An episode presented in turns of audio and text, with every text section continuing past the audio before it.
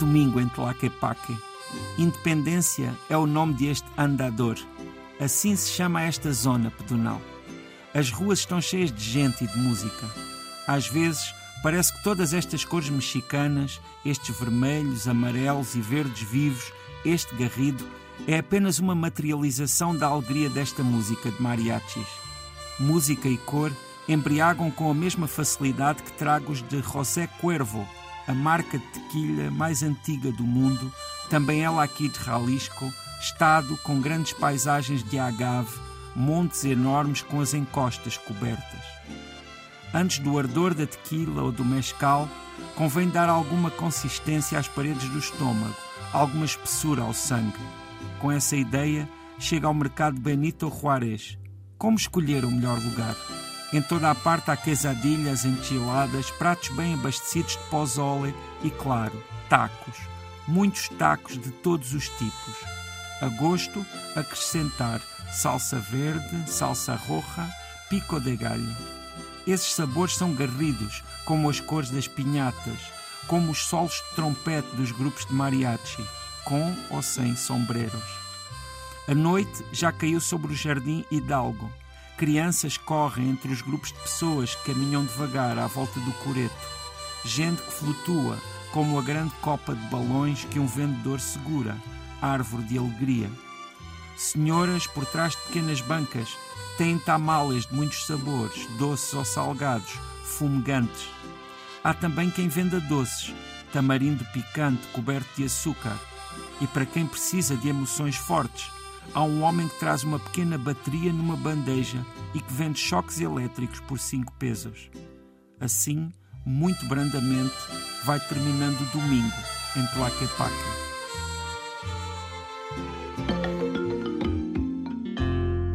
José Luís Peixoto, estamos neste tanto mundo num universo de música, cor e mais cor, vezes cor e tanta cor. Porque, um, porque neste retrato que tu fazes de Tlaquepaque. Tlaquepaque. É um nome assim, é uma pessoa hesita sempre a pensar, estou a dizer as neiradas, penso, não, penso é que é uma palavra de origem maia, penso. Neste, neste sítio há cor por todo o lado. Sim, na verdade, este lugar, Tlaquepaque, é quase um, um clichê do, do México. Não é? Porque o México nós já sabemos que, que tem essas cores e toda essa, essa, essa energia vibrante, toda essa realidade, assim um pouco às vezes garrida, mas uh, na verdade uh, o México é um país enorme e o México tem muitas realidades diferentes aos mais diversos níveis. Claro. Mas este lugar, Tlaquepaque, que é um lugar que algumas pessoas às vezes até pensam que faz parte da cidade de Guadalajara, porque fica realmente muito perto e colado com a cidade de Guadalajara. Na verdade, o, entre o centro da cidade de Guadalajara, que é enorme, não é? e o centro de Tlaquepaque ficam cerca de 10 quilómetros, e quando se está na cidade de Guadalajara vai-se com muita facilidade a Tlaquepaque, que acaba por ser um dos, uma das atrações turísticas ali da região aí existe efetivamente uma oferta uh, para quem visita toda aquela região que acaba por ser muito atraente porque tem todos esses elementos tem a música, tem os artesanatos do México, todas aquelas aqueles objetos, aquelas ofertas e todas eh, todas por aquilo que, que vi eh, à distância do Google, né? todas as ruas ou mais rua, menos rua, há toda uma decoração sim, toda sim, muito tudo, colorida, tudo, é muito... tudo para encher o olho. Sim, e depois também há um outro aspecto que sabes é muito marcante que é realmente a comida. Uhum. Nós temos sempre de mencionar a comida, principalmente quando falamos em países como o México, porque a, a, a, cozinha mexicana é realmente uma das mais ricas do mundo e, efetivamente, uh, no México, uh, nós podemos testemunhar isso em primeira mão e não restam dúvidas. Porque também há muito da cozinha mexicana que, na verdade, não, não é exportada, não é consumida fora do México. Uh, estou a lembrar-me, por exemplo, das, de, de, sopas muito ricas que existem por lá. Uma das minhas preferidas são os pozoles, que infelizmente é muito difícil de encontrar fora do México. Que é de quê? Uma sopa Pozole é uma sopa que tem múltiplos legumes, tem também carne carnes, tem milho, tem, uh, como não podia deixar de ser Uma aqueles, da nossa sopa do campo, aquela aquelas tortilhas. Toda... Sim, é mesmo uma, é uma daquelas que nós colocamos lá uma colher no meio e ela pode ficar de pé. Não sei se pode acontecer isso. E, e, eu gosto bastante dessas sopas. E sabes, uma das coisas também fantásticas é que há sempre abundância de lima. E então essas sopas que têm muitos temperos, depois uh, espremer assim uma lima em cima, ficam ali com uma mistura muito boa daquele Ora, ácido. Ora, é uma ideia porque nunca me tinha passado sequer é. essa hipótese pela mente. Fica muito bem. E claro, uh, uh, o, o, México também é um lugar onde existe muito abacate, onde existe, pronto, inúmeras, inúmeras coisas que, que realmente fazem crescer água na boca e que normalmente são muito acessíveis, existem em toda a parte, a preços também convidativos e por isso é muito bom. Já agora, para acompanhar, também eh, gosto bastante de uma coisa que chamam as águas frescas, que são uma espécie de umas águas, digamos assim, mas com sabor. Eu não sei. Okay, uma água aromatizada. É- Exato, eu não sei explicar muito bem como é que essa aromatização é feita, mas uma das minhas preferidas é uma que se chama horchata, que é uma branca, bastante doce. Na verdade, tem assim um sabor meio de arroz doce. Uh, porque sabe Como um pouco, sabe um pouco a canela e sabe. Não, eu gosto, eu gosto, porque sabes. Começa pronto. a perceber porque é que às vezes andas mal do estômago. Mas sabes, e depois ainda por cima lá são sempre porções bastante generosas, então são cupanásios de horchata que realmente. Mas é, é, é, fresco, não, não é denso, é, tem assim a, a textura da água. Um, depois, uh, uh, um aspecto aqui importante também é a cultura deste estado do México que se chama Jalisco e que é um estado importante é? no contexto do México é um estado que, que tem como principal cidade essa de Guadalajara, que é uma cidade altamente urbana, até às vezes com alguns momentos de perigo, porque também o México nós sabemos que é um país com algumas preocupações uh, para o viajante, não é, ao nível da criminalidade.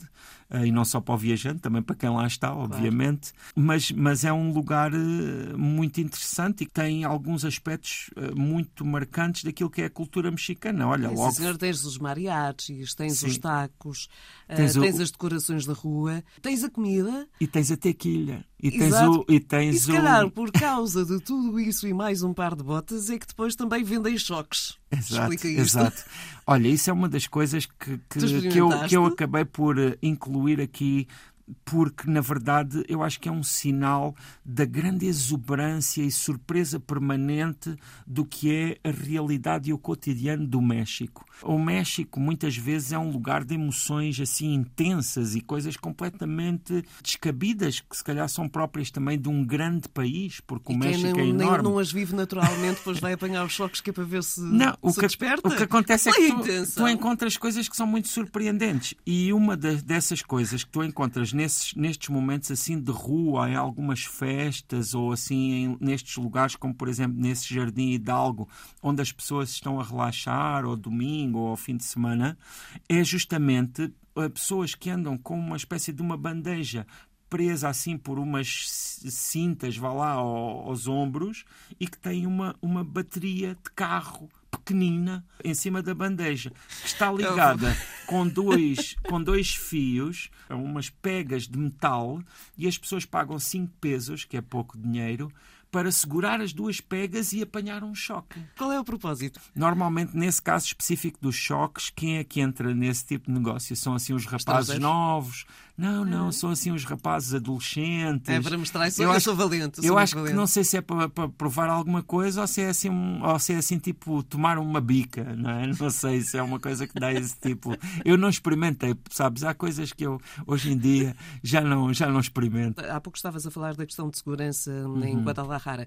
Por aquilo que eu percebi, sente-se menos essa insegurança ou muito menos em Tlaquepaque. Claro, também devido a isso é que estavas pequena? a falar. Não, e por, por ser, uh, ter essa vocação para os visitantes e para receber as pessoas que ali vão está bastante policiado e tem bastante segurança. Uh, e também, vamos ver, são ruas onde andam multidões e multidões de pessoas.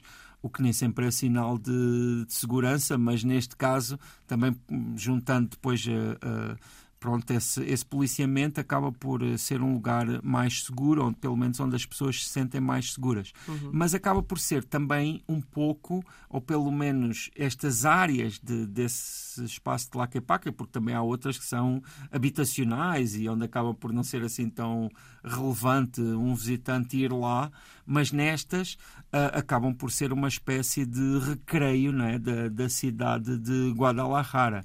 Uh, mas efetivamente também pode-se dizer que é muito genuíno, até porque a maioria, assim, largamente, dos visitantes são nacionais, não são internacionais. Okay. Uma vez que Guadalajara também não é propriamente um dos lugares que, que recebe mais uh, turistas, não é? Acaba por receber alguns visitantes porque é uma grande cidade e as pessoas vão lá trabalhar ou vão lá e resolver é um nome vários que as assuntos. conhecem eh, facilmente. Sim, mais, mais porque, sabes, Guadalajara tem assim uma grande quantidade de indústrias e é uma cidade gigante, é a segunda cidade do México, não é?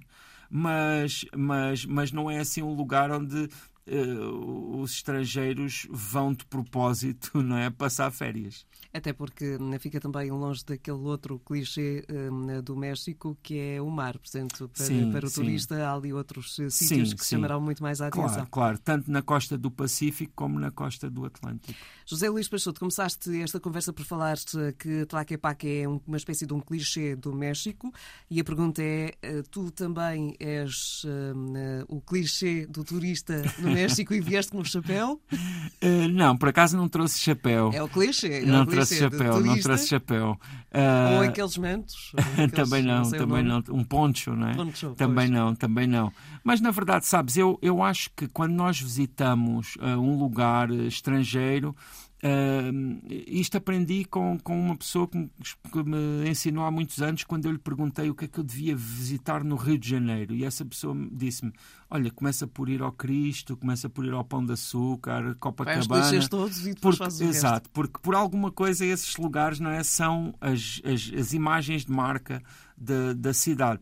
Uh, e efetivamente eu acho que uh, depois desses lugares mais emblemáticos é que convém ir uh, aos outros mais secretos.